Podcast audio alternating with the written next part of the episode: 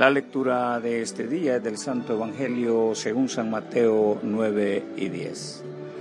Jesús recorría los pueblos y las ciudades, enseñaba en las sinagogas, anunciaba las buenas noticias del reino de Dios y sanaba a la gente que sufría de dolores y de enfermedades.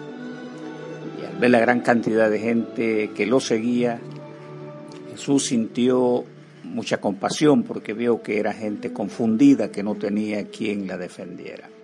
Parecían un rebaño de ovejas sin pastor. Jesús le dijo a sus discípulos, son muchos los que necesitan entrar en el reino de Dios, pero son muy pocos los discípulos para anunciarles las buenas noticias. Por eso pídanle a Dios que envíe más discípulos para que compartan las buenas noticias con toda la gente. Jesús reunió a sus doce discípulos y a cada uno le dio poder para expulsar malos espíritus y para sanar toda clase de enfermedades. A los doce discípulos que Jesús eligió lo llamó apóstoles. Estos son los nombres Simón, mejor conocido como Pedro, su hermano Andrés, Santiago y Juan, hijos de Zebedeo. Felipe, Bartolomé, Tomás, Mateo, el cobrador de impuestos. Santiago, hijo de Alfeo, Tadeo, Simón el patriota y Judas Iscariote, que fue el que después traicionó a Jesús. Jesús envió a estos doce discípulos con las siguientes instrucciones. No vayan por lugares donde vive gente que no es judía. Tampoco vayan a los pueblos de la región de Samaria. Mejor vayan a los israelitas, pues son un pueblo que anda como rebaño perdido. Cuando vayan, anuncien este mensaje. Ya está por llegar el reino de Dios sanen también a los enfermos, devuélvanle la vida a los muertos, sanen a los leprosos y libren de los demonios a la gente. No cobren nada por hacerlo, pues el poder de Dios les ha dado a ustedes, tampoco les costó nada. Esta es la palabra del Señor. Jesús, el reino, compromiso y servicio.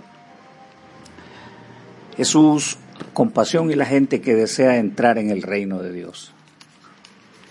La lectura enfatiza lecciones urgentes y acciones que merecen nuestra atención. En el texto se acentúa un interés irrevocable y sincero en la persona humana. Su centralidad es el hombre, lo cual le impele a Jesús a encontrarlo en las villas, poblados, las sinagogas como centros de instrucciones del pueblo, etcétera estar frente a la gente, convivir con los necesitados que día a día luchan por el pan, la seguridad, estabilidad y anhelos para los suyos. Provoca identificarse con los sentimientos de quienes aspiran un mundo más justo y estable para todos. En el maestro se genera un sentimiento de compasión y define a la gente como masas confundidas, sin liderazgo auténtico. En palabras reconocidas, les considera como corderos sin pastor. Este sentir es consecuente al carácter de Dios expresado en las Escrituras, donde en Cristo revela su humanidad y como tal el profeta dice, todas las sendas del Señor son misericordia y verdad a quienes guardan su testimonio. Esta verdad conlleva el compromiso con sus discípulos de compartir con la gente de manera compasiva, atendiendo al cuidado de su creación. Significa que nos está convocando a una demostración de vida a favor de los enfermos y quienes sufren. Es un llamamiento de sincera empatía y ofrecimiento de nuestra reserva espiritual y emocional, o sea, que nos identifiquemos con el dolor del prójimo. Seguidamente, Jesús habla de los muchos que desean entrar en este reino lleno de compasión y misericordia. Aquí tomamos parte activa en favor del que anhela mejores condiciones en esta vida y en la venidera. Somos incluidos como voceros de su reino. Proclamamos su realidad, verdad, las buenas noticias de vida. La ordenanza del Evangelio es sanen a los enfermos que encuentren allí y díganles, el reino de Dios ya está cerca de ustedes. Además, hay una indicación sobre lo incansable que debe ser nuestra actitud cristiana de coexistir procurando la vida activa del reino donde Cristo es Rey eterno, donde Dios es luz que irradia la vida para siempre. A ello las palabras, más bien, busquen primeramente el reino de Dios y su justicia, y todas las cosas les serán añadidas. Vivamos entonces Este recorrer de Jesús entre pueblos y ciudades en busca del afligido, como Él, seamos más humanos, teniendo cercanía con aquellos que padecen. Jesús, diligencia, responsabilidad y amor en el servicio. Nuevamente hallamos a un Jesús preocupado por el daño que ocasiona la enfermedad y el espíritu de maldad de los hombres, en particular cuando eh, eh, nuestra época es sintomática la enorme industria que explota el dolor, la muerte, la enfermedad, el inmenso negocio de las medicinas y los grandes males que son provocados por el mismo hombre. Tocante a los muchos hombres que practican los dones milagrosos, debemos admitir de los peligros de los riesgos a la fe que esto provoca, sumando más angustia a las almas atribuladas. Estos o muchos inescrupulosos no han tenido compasión del dolor y penalizan los beneficios espirituales que otorgan, ofrecidos por compromisos monetarios, los cuales representan un fraude y afrenta para el Evangelio. El apóstol dijo con advertencia, también deben saber que vendrán tiempos peligrosos, Habrá hombres amadores de sí mismos, ávaros, vanagloriosos, soberbios, aborrecedores de lo bueno y con apariencia de piedad. Esta doctrina nos aconseja seguir la fe, la paciencia, el amor y padecimientos, aferrarnos a la limpia y razonable palabra del Señor. El Maestro convoca a sus apóstoles. Me gusta entender que ellos son citados cada uno por su nombre y hasta señala los hechos sobresalientes de algunos como indicando que la acción de servicio tiene sus riesgos enormes de los cuales debemos tener mucho cuidado para proteger a los más débiles en la fe. Es importante recordar que los apóstoles tuvieron una especial misión, la cual no somos capaces de asimilar. Debemos ser humildes para aceptar que algunos hechos realizados por ellos no tenemos la facultad común de llevarlos a cabo, a menos que Dios y su Espíritu así lo determinen.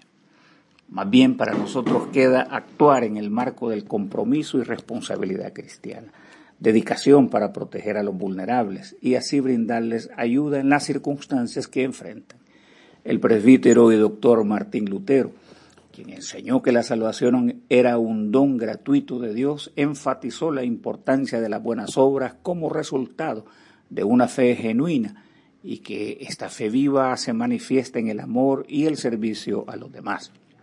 Lutero instaba a los creyentes a vivir vidas comprometidas, sirviendo a Dios y al prójimo con diligencia y amor.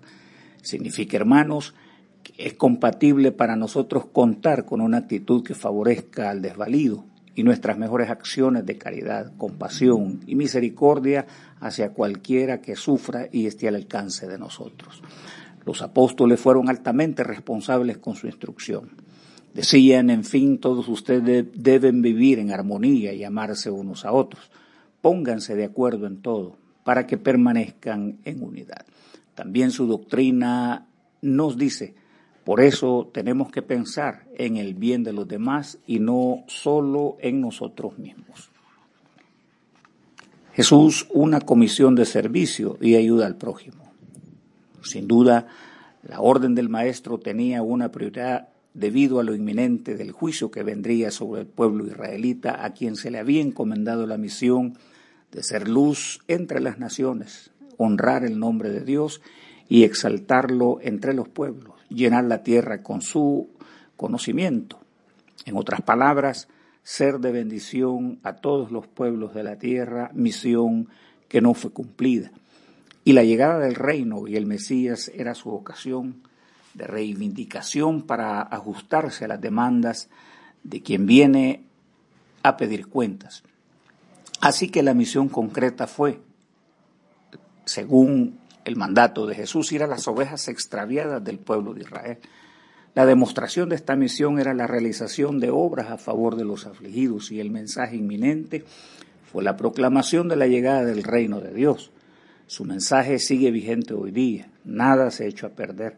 Si bien las actuales condiciones exigen formas a menudo distintas, podemos afirmar que nuestro servicio y ayuda práctica debe estar presta en favor de quienes padecen. Todo cristiano puede y debería tomar acciones de ayuda en sus comunidades, La iglesia misma puede tomar parte en programas de asistencia médica, alimentación, ropa a los sin hogar, protección animal y conservación del medio ambiente. Además, nuestra identidad como pueblo y en cumplimiento de la doctrina de nuestro Salvador nos llama a ejercer la oración e intercesión pidiendo por los quebrantados de salud, suplicando por la intervención divina y su restauración, afirma el apóstol, rueguen los unos por los otros. La oración del justo, obrando eficazmente, puede mucho. Otro aspecto de su mandamiento es el acompañamiento y consuelo a los afligidos. Acá nos hacemos presente para escuchar el dolor, dar palabras de aliento, demostrar solidaridad en momentos críticos en su tránsito por el Valle Sombrío. Nuestro compromiso puede llevarnos a tomar medidas para cuidar nuestra salud también y alentar a otros en su mejoramiento, demostrar preocupación por la salud de otros, previniendo y educando para una mejor calidad de vida. San Agustín enseñaba que el amor y la caridad eran fundamentales para vivir una vida cristiana auténtica.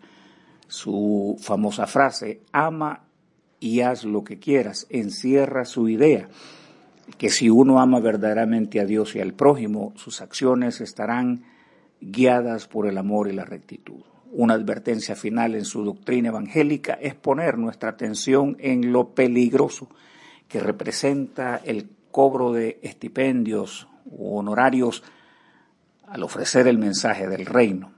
Es bastante clara la advertencia, no cobren nada por este servicio, porque existe el peligro de encontrar una fuente de perversión relacionada con ganancias deshonestas, poniendo la mampara de la fe, el Evangelio, al mismo Dios.